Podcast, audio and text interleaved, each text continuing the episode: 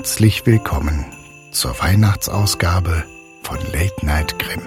Märchen zum Entspannen.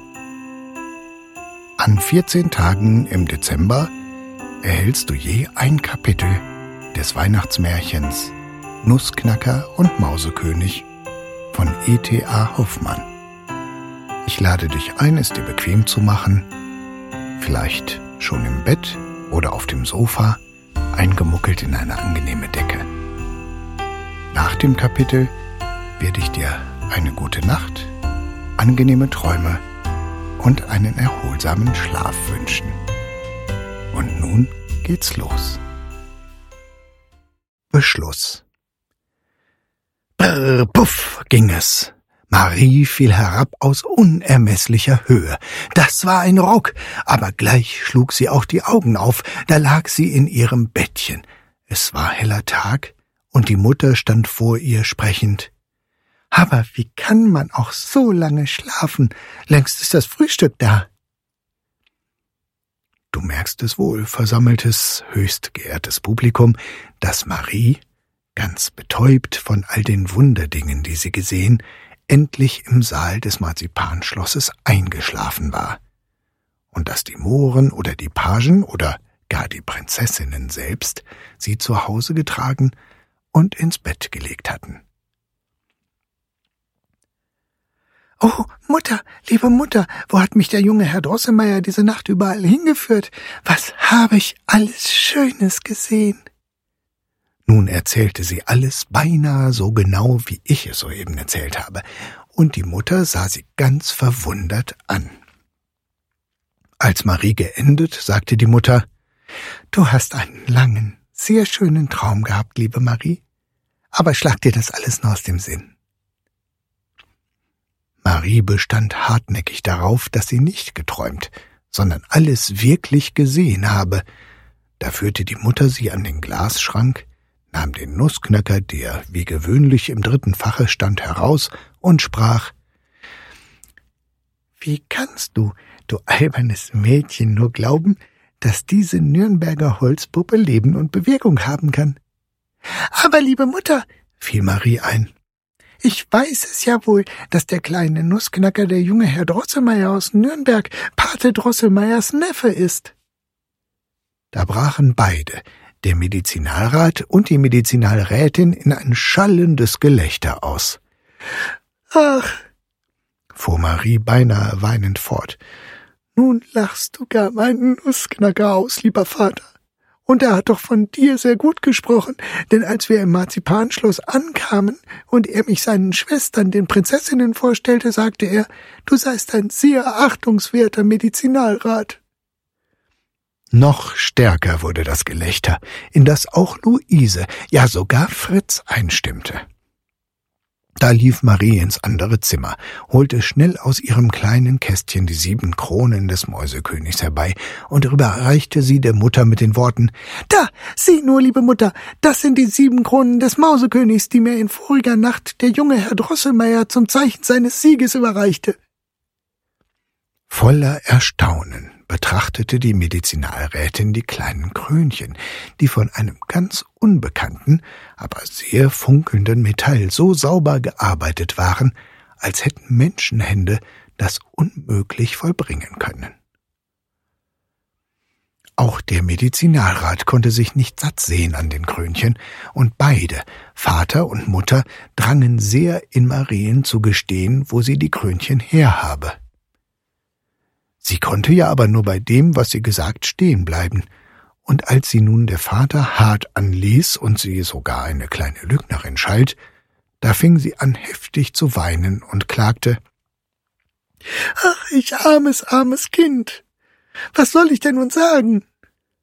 In dem Augenblicke ging die Tür auf. Der Obergerichtsrat trat ein und rief Was ist da? Was ist da? Mein Patchen Marie weint und schluchzt. Was ist da? Der Medizinalrat unterrichtete ihn von allem, was geschehen, indem er ihm die Krönchen zeigte. Kaum hatte der Obergerichtsrat aber diese angesehen, als er lachte und rief toller Schnack, toller Schnack. Das sind ja die Krönchen, die ich vor Jahren an meiner Uhrkette trug und die ich der kleinen Marie an ihrem Geburtstage, als sie zwei Jahre alt geworden war, schenkte. Wisst ihr es denn nicht mehr? Weder der Medizinalrat noch die Medizinalrätin konnten sich dessen erinnern, als aber Marie wahrnahm, dass die Gesichter der Eltern wieder freundlich wurden, da sprang sie los auf Pate Drosselmeier und rief Ach, du weißt ja alles, Pate Drosselmeier. Sag es doch nur selbst, dass mein Nussknacker dein Neffe, der junge Herr Drosselmeier aus Nürnberg ist und dass er mir die Krönchen geschenkt hat. Der Obergerichtsrat machte aber ein sehr finsteres Gesicht und murmelte äh, Dummer, einfältiger Schnack. Darauf nahm der Medizinalrat die kleine Marie vor sich und sprach sehr ernsthaft Hör mal, Marie, lass nun einmal die Einbildungen und Possen, und wenn du noch einmal sprichst, dass der einfältige, missgestaltete Nussknacker der Neffe des Herrn Obergerichtsrat sei, so werfe ich nicht allein den Nussknacker, sondern auch alle deine übrigen Puppen, Mamsell Klärchen nicht ausgenommen, durchs Fenster. Nun durfte freilich die arme Marie gar nicht mehr davon sprechen, wovon denn doch ihr ganzes Gemüt erfüllt war denn ihr möget es euch wohl denken, dass man solch Herrliches und Schönes, wie es Marien widerfahren, gar nicht vergessen kann. Selbst, sehr geehrter Zuhörer oder Fritz, selbst dein Kamerad Fritz Stahlbaum drehte der Schwester sogleich den Rücken, wenn sie ihm von dem Wunderreiche, in dem sie so glücklich war, erzählen wollte. Er soll sogar manchmal zwischen den Zähnen gemurmelt haben, einfältige Gans. Doch das kann ich seiner sonst erprobten guten Gemütsart halber nicht glauben. So viel ist aber gewiss, dass, da er nun an nichts mehr, was ihm Marie erzählte, glaubte, er seinen Husaren bei öffentlicher Parade das ihnen geschehene Unrecht förmlich abbat, ihnen statt der verlorenen Feldzeichen viel höhere, schönere Büsche von Gänsekielen anheftete und ihnen auch wieder erlaubte, den Gardehusarenmarsch zu blasen. Nun, wir wissen am besten, wie es mit dem Mut der Husaren aussah, als sie von der grässlichen Kugel Flecke auf die roten Wämse kriegten. Sprechen durfte nun Marie nicht mehr von ihrem Abenteuer, aber die Bilder jenes wunderbaren Feenreichs umgaukelten sie in süßwogendem Rauschen und in holden, lieblichen Klängen. Sie sah alles noch einmal, so wie sie nur ihren Sinn fest darauf richtete, und so kam es, dass sie, statt zu spielen wie sonst, starr und still, tief in sich gekehrt dasitzen konnte weshalb sie von allen eine kleine Träumerin gescholten wurde. Es begab sich, dass der Obergerichtsrat einmal eine Uhr in dem Hause des Medizinalrats reparierte. Marie saß am Glasschrank und schaute, in ihre Träume vertieft, den Nussknacker an. Da fuhr es ihr wie unwillkürlich heraus.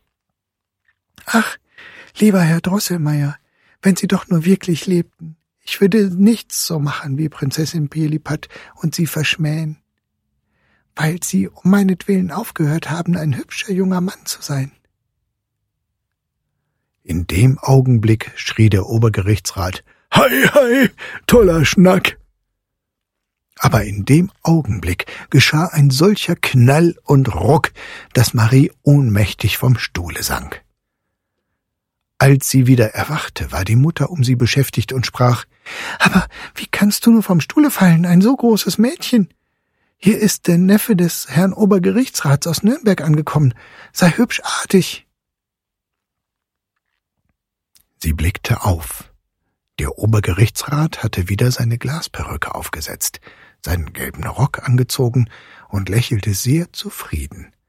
Aber an seiner Hand hielt er einen zwar kleinen, aber doch wohlgewachsenen jungen Mann. Wie Milch und Blut war sein Gesichtchen. Er trug einen herrlichen roten Rock mit Gold, weißseidene Strümpfe und Schuhe, hatte im Jabot ein allerliebstes Blumenbouquet, war sehr zierlich frisiert und gepudert, und hinten auf dem Rücken hing ihm ein ganz vortrefflicher Zopf herab.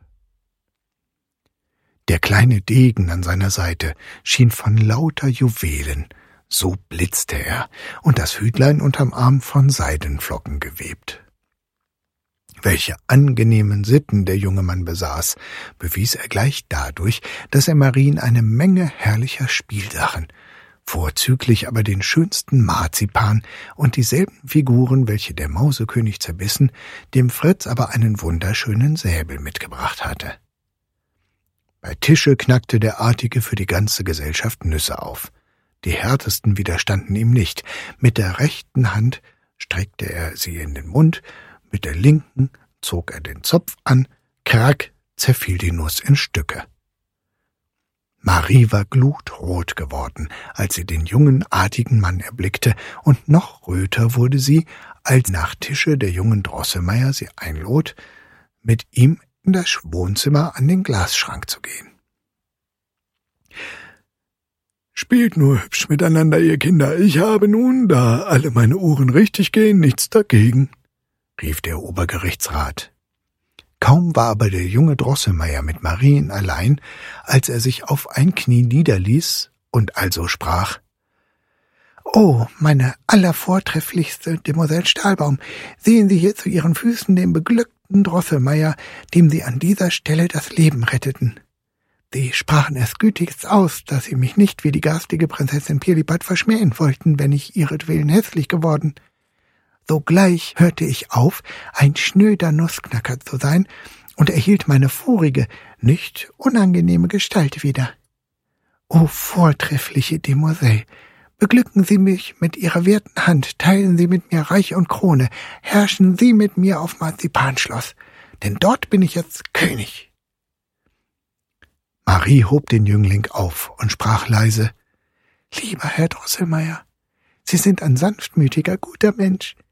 Und da Sie dazu noch ein anmutiges Land mit sehr hübschen, lustigen Leuten regieren, so nehme ich Sie zum Bräutigam an. Hierauf wurde Marie sogleich Drosselmeiers Braut. Nach Jahresfrist hat er sie, wie man sagt, auf einem goldenen, von silbernen Pferden gezogenen Wagen abgeholt. Auf der Hochzeit tanzten zweiundzwanzigtausend der glänzendsten, mit Perlen und Diamanten geschmückten Figuren, und Marie soll noch zur Stunde Königin eines Landes sein, in dem man überall funkelnde Weihnachtswälder, durchsichtige Marzipanschlösser, kurz die allerherrlichsten, wunderbarsten Dinge erblicken kann, wenn man nur danach Augen hat. Das war das Märchen vom Nussknacker und Mausekönig.